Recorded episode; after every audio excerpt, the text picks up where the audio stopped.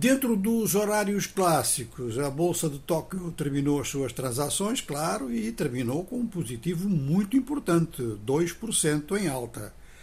O Nasdaq está em alta desde a abertura e desde a abertura o Dow Jones está em baixa, portanto, no caso da Bolsa de Nova York. A Bolsa de Londres e a Bolsa de Paris têm estado ao longo do dia no positivo. Quanto aos câmbios, o euro em Londres recuou ligeiramente em relação ao dólar, 1,0902, enquanto que o petróleo Brent subia ligeiramente em relação aos dados que fornecemos de manhã. Os que nos forneceram há pouco assinalam o barril do Brent a 73,02. A perspectiva para o petróleo norte-americano ao longo das transações é em torno de 68 dólares por barril.